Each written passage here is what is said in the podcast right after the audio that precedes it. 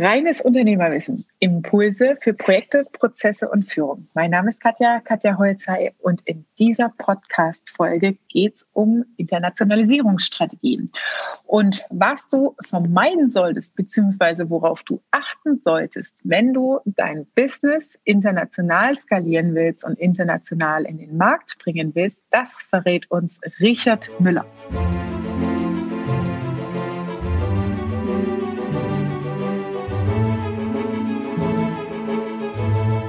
Herzlich willkommen, Richard. Ich freue mich, dass du wieder in meinem Podcast bist.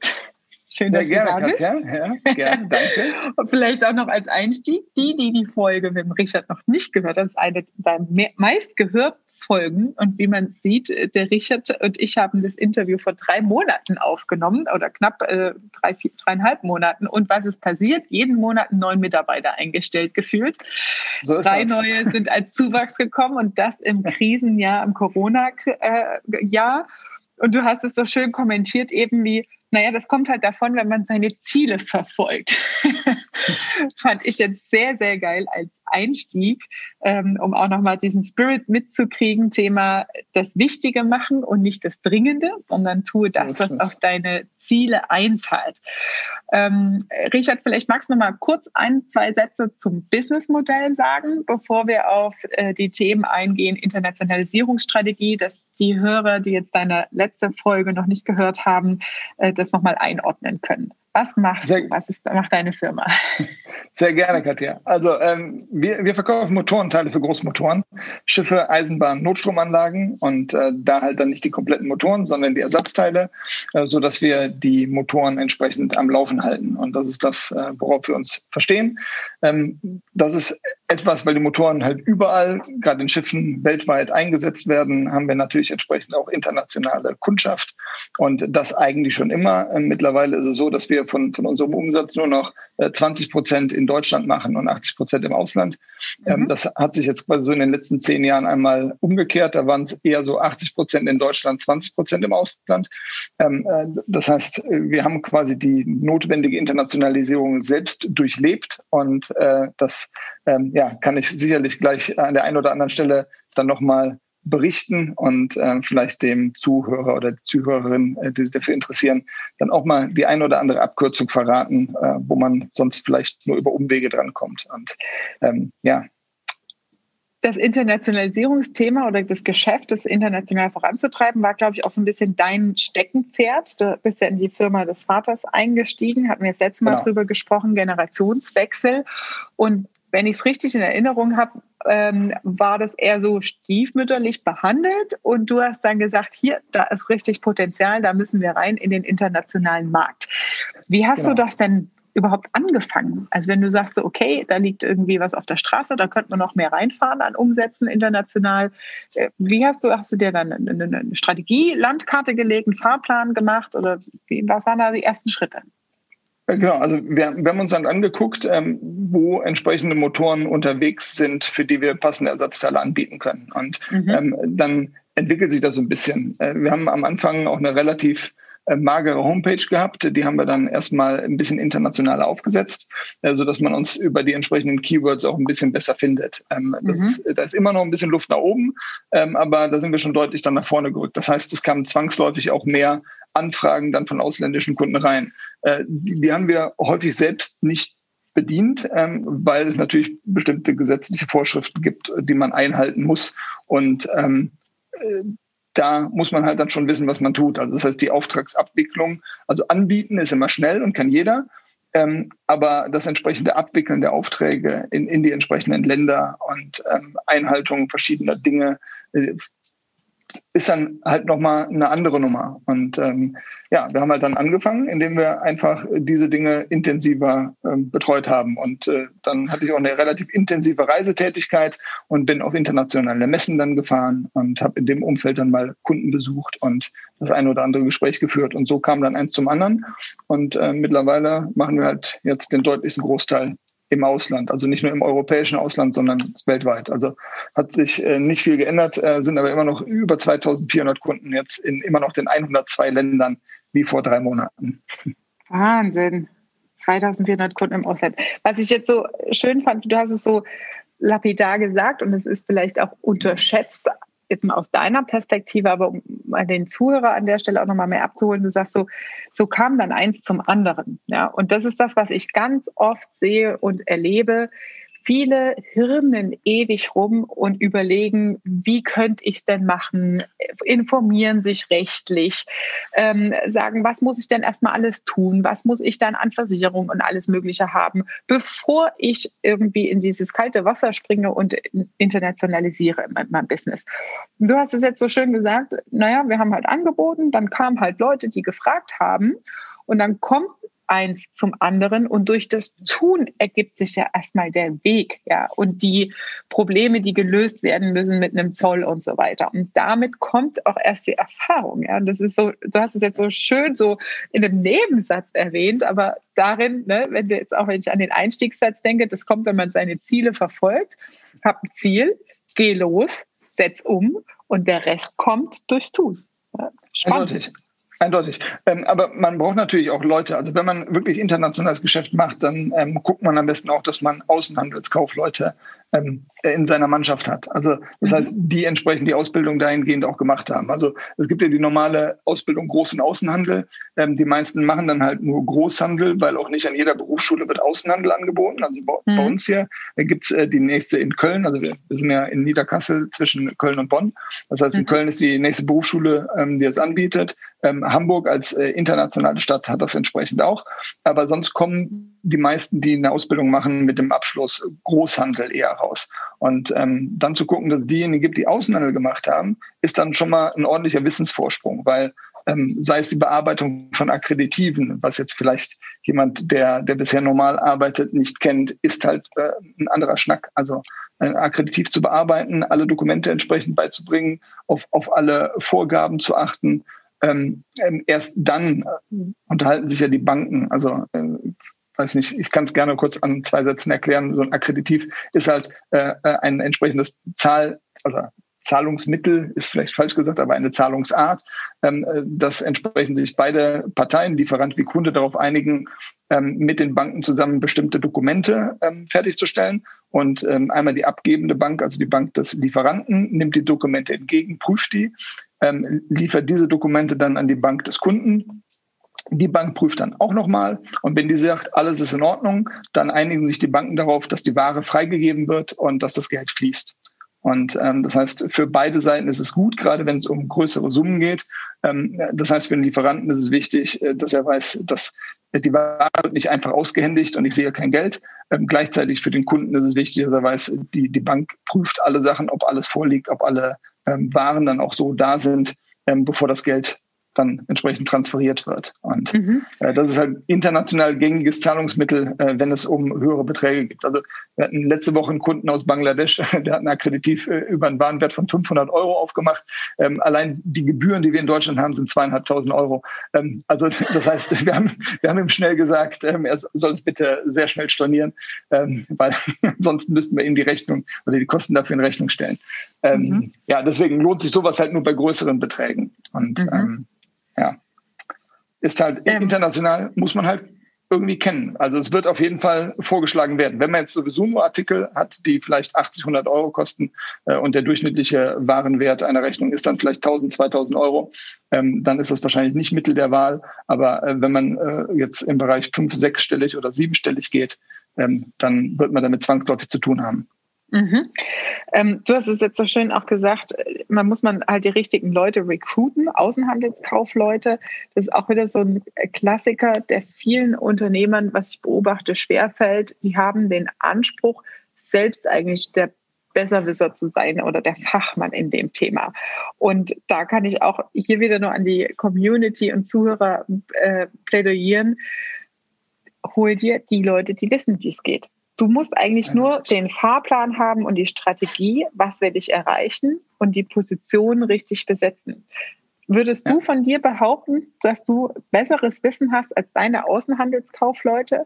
Um Gottes Willen. Aber gar nicht. Das wollte ich hören. Also, ich habe gehofft, dass genau. du das sagst. Nein, aber das, das, das ist in der Tat auch, auch so. Also ähm, es ist sehr umfangreich. Es gibt die, äh, das, das KUM, also die Konsular- und Mustervorschriften. Das ist ein relativ dickes Buch.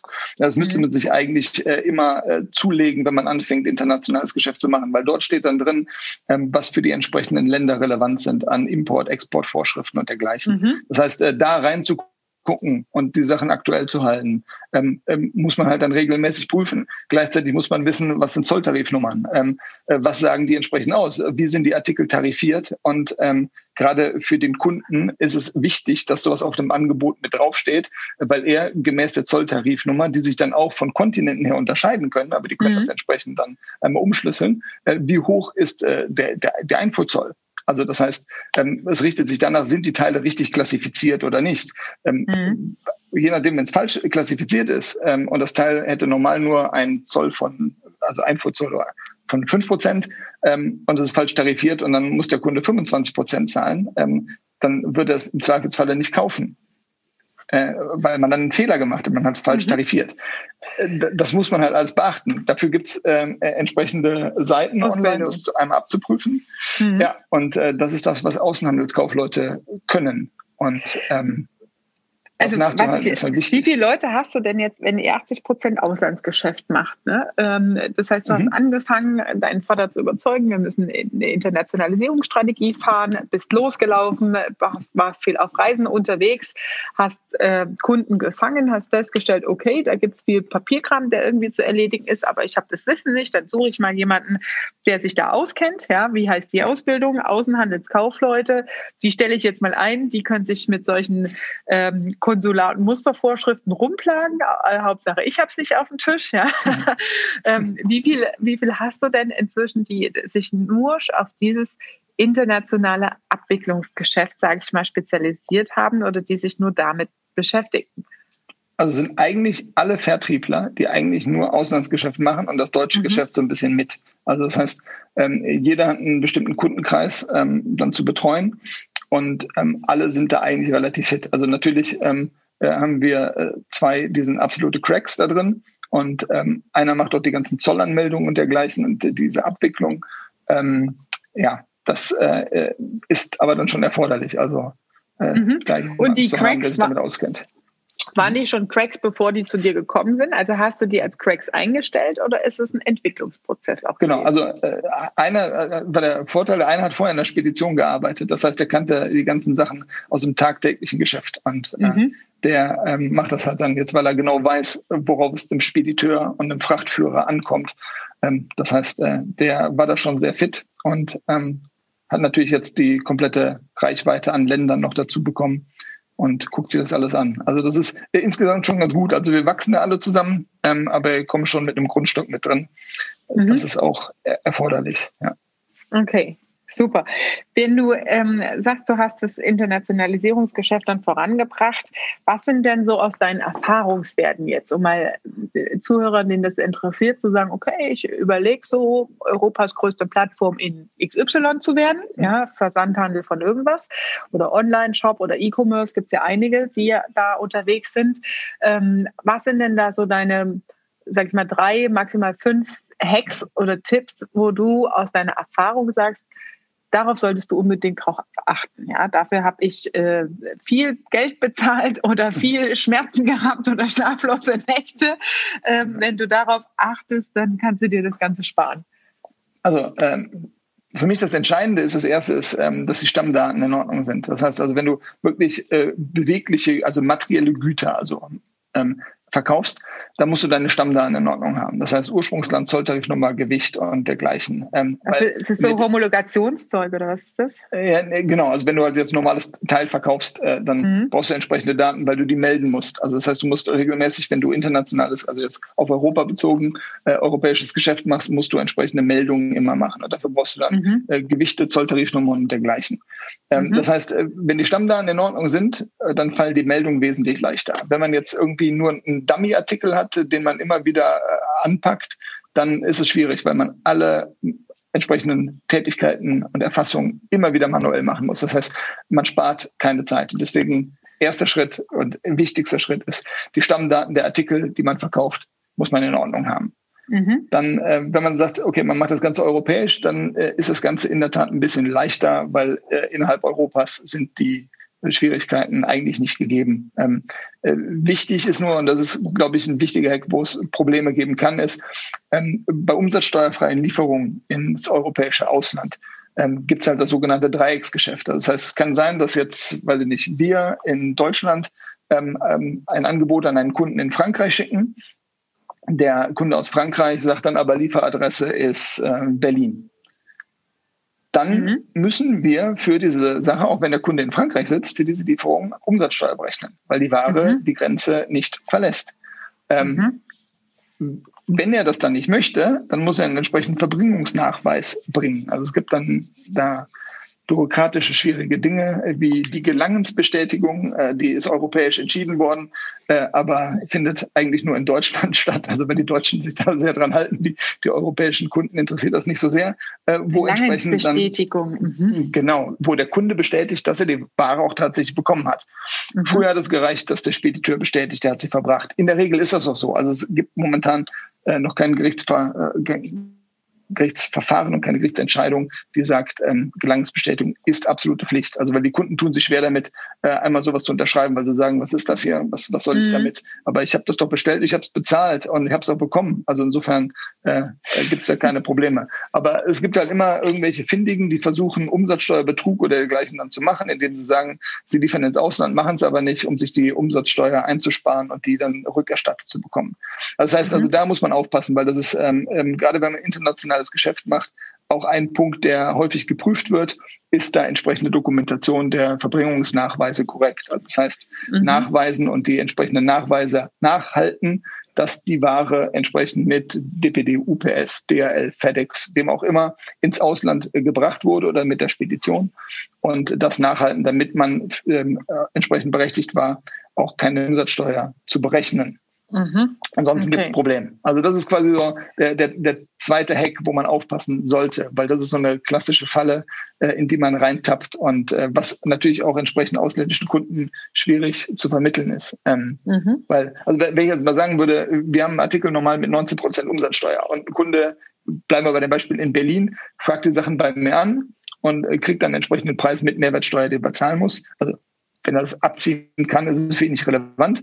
Ähm, aber er geht dann beispielsweise an einen anderen in Frankreich und äh, der schlägt 10% oder 15% auf, ist weniger als die 19%. Dann sagt er, ja, dann kaufe ich da, ist ja viel günstiger. Aber der Franzose muss dann halt eigentlich die Umsatzsteuer oben drauf rechnen, weil die Ware halt in Deutschland bleibt. Wenn wir die einmal nach Frankreich schicken und er aus Frankreich wieder nach Deutschland, dann müssen wir einmal Ausfuhr melden, er muss Einfuhr melden und äh, beziehungsweise auch eine Ausfuhr. Dann ist das mhm. wieder. Also ein bisschen kompliziert. Ähm, aber äh, gerade für diejenigen, die gerade mit sowas starten, also die, die sich damit auskennen, äh, für die wird das ja alles kalter Kaffee sein. aber diejenigen, mhm. äh, die jetzt äh, gerade vielleicht überlegen, ich möchte ein bisschen mehr machen, ähm, dann sollte man das beachten. Also das ist quasi da so ein, Nummer zwei. Ein International Quick Kurs irgendwie oder Online-Kurse für sowas, was man ah, mal so eine Schnellbleiche kriegt irgendwie? Habe ich bisher nicht nachgesucht, aber auch nicht gefunden. Also hat sich mir jetzt nicht so als, äh, oder ergeben oder angesprungen. Also es gibt, äh, die IAK macht sowas, ähm, die bietet sowas an. Mhm. Ähm, ja, und da, da kann man dann im Zweifelsfalle gucken. Genau. Also okay. gerade Dreiecksgeschäft und dergleichen muss man ein bisschen achten. Ja, Gut, also das, wir haben die Gelangensbestätigung und Verbringungsnachweise, das ist die ganzen und die Stammdaten zu den Artikeln, die gleich äh, sauber dokumentiert sein müssen. Ähm, du hast jetzt gesagt, für Europa ist es jetzt nicht so schlimm im International Business. Also du hast ja 1200 Kunden in Gambia, also im afrikanischen Kontinent. oder, äh, genau. Oder im, also genau. In, in der neueste, das neueste Land war Gambia, als wir das letzte Mal gesprochen haben. Achso, also, so rum war es. Das nur 1000, Land, das nur 1200 Kunden in Gambia, dann würde ich glaube, dann würden die alles bei mir kaufen. okay. Aber, äh, ähm, aber das ist das letzte Land, das dazugekommen ist, ne? Ja. Genau, das war Land 102, was wir quasi hatten. Ja, genau. Mhm. ähm, wenn man jetzt international geht, außerhalb der europäischen Grenzen, was ist da zu berücksichtigen? Also da ist natürlich in der Tat das Ganze ein bisschen ähm, schwieriger. äh, weil man natürlich die Verbringung der Teile äh, nicht so leicht machen muss. Das heißt, man muss eine Ausfuhranmeldung machen. Das heißt, mhm. ähm, Teile müssen genehmigt werden, dass sie verbracht werden dürfen. Dafür muss man eine Zollanmeldung machen. Da gibt es ein entsprechendes, ähm, also entweder macht der Spediteur das für einen, das kann man dann ausgeben. Die haben dann normalerweise ein bis drei Zolltarifnummern irgendwie frei und für jede weitere Zolltarifnummer nehmen die bestimmten Wert. Äh, mhm. Das ist ganz gut, wenn man relativ klein ist, dann kann man es outsourcen, dann macht der Spediteur das für einen, dann braucht man ähm, kein Personal dafür selber einzusetzen. Aber man muss eine Zollanmeldung machen. Das heißt, mhm. ähm, Zollanmeldung äh, erfolgt dann für eine entsprechende Lieferung und erst wenn der Zoll sagt, ja, das darf raus, dann darf die Ware auch wirklich dahin geschickt werden. Und ähm, da stehen auf den Dokumenten entsprechend alle Teile drauf. Und äh, ja, das ist das, worauf der Spediteur entsprechend auch achtet. Das heißt, man kann nicht einfach die Sachen, ich melde das mal an und schicke das schon mal raus, äh, sondern äh, der Zoll hat auch äh, das Recht, persönlich vorbeizukommen und die Ware in Augenschein zu nehmen. Man kann es auch als Gestellung machen, das heißt, man fährt hin zum Zoll und äh, bringt die Ware quasi mit und sagt, äh, wenn du reingucken willst, dann, dann bitte hier, ist alles mit dabei und wenn nicht, dann würden wir es direkt rausschicken. Und mhm. ähm, das ist das, was man beachten muss, wenn man exportiert, äh, dass man entsprechende Ausfuhrgenehmigungen hat und ein Ausfuhrbegleitdokument ABD. Das ist jetzt alles, mhm. hört sich ein bisschen technisch an, äh, aber für diejenigen, äh, die sich damit beschäftigen oder da einsteigen wollen, wird das am Ende Standardvokabular sein. Mhm. Und ähm, das ist halt das, was für einen Export relevant ist. Also da äh, wirklich darauf zu achten, dass man nicht einfach schon mal irgendwas rausschickt oder, oder da irgendwas anderes anmeldet. Also so eine, so eine ähm, Zollanmeldung ähm, ist dann auch bindend. Und wenn man sagt, ich packe da noch was dazu oder, oder wir packen noch mal um und das kommt raus und der Kunde möchte das doch nicht haben, das dahin oder wie auch immer, äh, dann muss man die entsprechende Anmeldung auch wieder stornieren und äh, eine, eine neue Anmeldung erstellen. Mhm. Das ist alles sehr technisch und bürokratisch, aber es mhm. dient halt dazu, dass nicht einfach irgendwelche Sachen irgendwo hingeschickt werden dürfen, ähm, wo es nicht hin darf. Und das führt dann da quasi zum nächsten. Nicht, mhm, da haben wir noch nicht ja. über Incoterms geredet. Ne? Das ist jetzt nur so erstmal Dokumentation. genau, genau, genau. Und äh, deswegen äh, zu prüfen, wo darf ich was hinschicken, gibt's halt quasi noch zwei Sachen, äh, die man beachten muss. Das eine ist einmal, äh, dass, dass man bei der BAFA sich sonst eine Genehmigung holen muss, wenn man ein ausfuhrgenehmigungspflichtiges Produkt hat. Ähm, das sagt der Hersteller eigentlich mit dazu. Wenn man selber Hersteller ist, ähm, dann wird das entsprechend auch ähm, soweit festgestellt. Also ähm, gibt verschiedene Dinge. Wir hatten letztens ein Fernthermometer, also wo halt gemessen wird, welche Temperatur ist ähm, ähm, das ist ausfluggenehmigungspflichtig, weil man theoretisch dieses als Zünder nehmen könnte für eine Bombe.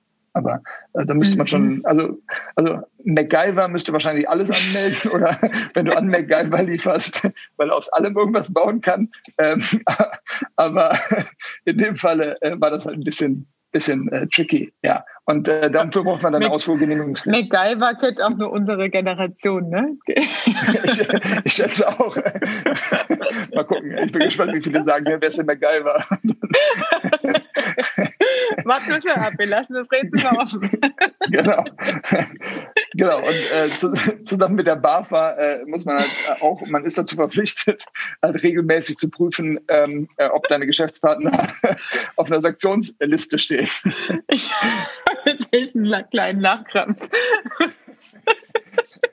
Okay, vielleicht nenne ich die Podcast-Folge einfach die MacGyver-Podcast-Folge. Ja. Wer ist MacGyver? Wir lernen von MacGyver. Ja. Okay, sorry. Zurück zum Sachlichen, zu den Dokumenten.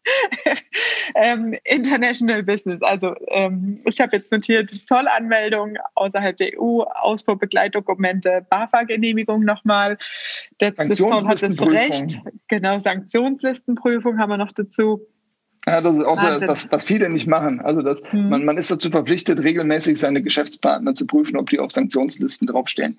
Und äh, das, das klingt immer so ein bisschen äh, platt, ähm, aber äh, es gibt halt in der Tat welche, die, die werden dann halt gesperrt, weil sie ähm, Geschäfte machen mit äh, ähm, irgendwelchen ja, auf Sanktionslisten stehenden Personen oder Unternehmungen. Und da kann es unterschiedliche Gründe für geben. Ähm, Gerade wenn man jetzt irgendwie ähm, Artikel verkauft, die aus den USA kommen, ist das nochmal besonders so. Also da muss man ganz besonders drauf achten, ähm, weil bei denen äh, äh, greifen halt dann, selbst wenn du es aus Deutschland ähm, exportierst, greifen die US-amerikanischen Exportrichtlinien. Also das heißt, ein Artikel, der mal über die USA gegangen ist, aus den USA kommt oder von einem Unternehmen verkauft wird, äh, wo entsprechend äh, die Muttergesellschaft oder die Firma in den USA sitzt, gelten die US-amerikanischen Exportrichtlinien. Also das ist, was viele auch nicht wissen. Also es gab vor Jahren mal einen Fall, wo drei Niederländer etwas in den Iran verkauft haben und ähm, äh, die durften dann nicht mehr in die USA einreisen. Also wären sofort verhaftet worden, wenn sie dort äh, nur gelandet wären. Und ähm, dafür, dass man dann im Zweifelsfalle sich auf ein Geschäft einlässt und äh, ein ausländischer Kunde fragt, äh, sag mal, ähm, kannst du mir nicht das besorgen? Das kommt ja aus Deutschland und ich brauche das hier. Und man verbringt dann irgendwelche Ware ähm, an einen Kunden, der auf einer Sanktionsliste steht oder in ein Land, wo man es nicht hinbringen kann, was entsprechend ähm, dann nicht gestattet ist. Äh, da kann man ganz schnell Probleme kriegen und deswegen ähm, lieber einmal zu viel prüfen als einmal zu wenig. Also das ist, das ist was, das ist ähm, für, wenn man ehe man innerhalb Deutschlands im Markt so unterwegs ist, denkt man da nicht dran. Ja, ich meine, klar, wir haben auch die Compliance-Regeln und so weiter, dass man genau. seine Geschäfte keine Vetternwirtschaft macht. Aber um das vielleicht an der Stelle auch nochmal zu erwähnen, für die Unternehmer, die da nicht so die Erfahrung haben, im International Business ist es deutlich anders, ja, was Schmiergelder und solche Themen angeht. Ähm, da gibt es den Corruption Index, auf dem man nachschauen kann, auch an Ländern äh, wird von der Transparency-Organisation rausgegeben. Korruptionswahrnehmungsindexe sind das. Und da sind die Länder gerankt. Ja. Ähm, und als ich damals meine Afrika-Rallye gemacht habe, ähm, ich war ja froh, dass ich mit meinem europäischen Ausweis wieder auf europäischem Boden war. Also ich habe gesagt, meine Schwester hat damals den Rückflug gebucht. Ich, ich will nirgendwo umsteigen, nicht in Marokko oder sonst wo, direkt irgendwo in Europa. Ich bin dann in Lissabon gelandet und habe dann ähm, hinterher tatsächlich auf der Rück, also als ich wieder da war, mal ein bisschen so recherchiert ähm, und festgestellt, dass ich äh, das war unter den Top 10 Ländern im Korruptionsindex in äh, Guinea-Bissau. Ja. Mhm. Oh, und okay. ähm, du merkst das dann auch wirklich im Tagesgeschäft. Ja. Also da werden halt, wirst halt mal mit dem Auto nach links umgelenkt und äh, die Tor wird zugemacht und dann heißt hier, gib mal, drück mal 50 Euro pro Pass ab, ja, wenn du hier wieder lebend rauskommen willst. Ähm, mhm, und das ja. ist äh, nicht unüblich, wenn man international, also ich mal außerhalb Europas auch unterwegs ist. Mhm. Ähm, dass da entsprechend Gelder fließen und Korruptionen laufen. Und deswegen ist es wirklich ein wichtiger Hinweis an der Stelle mit der Sanktionslistenprüfung, ähm, dass man so etwas auch in die Tagesroutine, ins Geschäft integriert ähm, und das regelmäßig auch macht mit seinen äh, Kooperationspartnern und Lieferanten. Weil wenn die dann im Ranking dort auftauchen oder entsprechend gelistet sind, hast du das Nachsehen letztendlich. Ne? So ist es. Und also es ist jetzt nicht so, als müsste man quasi jeden Tag oder irgendwas überprüfen. Ähm, wir machen es so, wenn quasi ein Kontakt neu kommt, sei es ein Ansprechpartner oder eine neue Firma oder dergleichen, äh, dann wird automatisch bei der Anlage bei uns über eine Schnittstelle im System geprüft. Und äh, wir prüfen gleichzeitig auch immer noch mal vor Lieferung die Adresse. Also das heißt, mhm. wir prüfen nicht den permanenten Datenbestand irgendwie jede Woche oder so, sondern immer nur anders bezogen. Und ähm, das ist ein ganz guter Weg, das in einem vernünftigen Rahmen zu halten. Aber mhm. ähm, es ist halt wirklich wichtig. Also äh, ich möchte nicht darauf verzichten, eine äh, persönliche Einreisebeschränkung in bestimmte Länder zu haben, ähm, nur weil hier irgendwas schiefgelaufen ist oder im Zweifelsfalle man ähm, irgendwie ge oder Gefängnis droht, weil man einfach unachtsam war. Und das ist halt ähm, das, was dein Podcast als reines Unternehmerwissen eher dann sagt. Also es ist halt Wissen für Unternehmer. Und das ist im mhm. Zweifelsfalle dem Angestellten dann nicht so relevant. Aber der Inhaber, äh, Unternehmer oder Geschäftsführer ist halt derjenige, der zeichnet und ähm, mhm. die Verantwortung trägt. Der Haftung ist. Und, äh, ja. Genau, und deswegen ähm, ist es bei uns auch die Sanktionslistenprüfung ist auch eine Tätigkeit, die bei mir liegt. Das ist etwas, was ich nicht delegiere. Ähm, mhm. Es gibt da verschiedene Schnittstellen. Die Ergebnisse sind eigentlich manchmal so super. Also äh, manchmal reicht es, wenn wir Kunden in den arabischen Ländern überprüfen, dann gibt es irgendeinen äh, äh, Mohammed, äh, der in Saudi-Arabien lebt, der auf der Liste steht. Und dann werden im ersten Schritt erstmal alle unsere Kontakte, die Mohammed heißen und in Saudi-Arabien wohnen oder in den Vereinigten Arabischen Emiraten, erstmal als potenziellen Treffer angezeigt. Genau. Das ist wie wenn ja. du Müller in Deutschland suchst, ne? So ist das, so ist das, äh, genau. Das, das gleiche haben wir auch mit einer ähm, mit der Rechtsform in, in der Türkei. Da ist auch ein Unternehmen, was draufsteht und äh, die, die deutsche Schnittstelle ist da nicht so sauber. Äh, deswegen wird das potenziell alles erstmal äh, als, als äh, Treffer markiert. Und dann muss man da halt persönlich durchgehen. Und ähm, wir haben es bei uns so gemacht. Das heißt, ich muss bestätigen, dass es keine Übereinstimmung ist, damit das gespeichert wird. Ähm, aber das ist halt nichts, was ich delegiere, wo mal jemand sagt, ah ja, das wird schon kein Treffer sein und die, die machen wir dann alle weg. Ähm, mhm. Deswegen ist es etwas, was, was ich noch machen muss. Es ist zwar äh, eine, eine, eine doofe Arbeit, äh, mhm. aber äh, sie ist erforderlich, dass sie gewissenhaft und gründlich gemacht wird. Und das ist etwas, was ich nicht delegieren möchte. Ja, Gambia liegt übrigens, ich habe gerade geguckt, im Index auf Platz 96. Man rechnet sehr von unten hoch.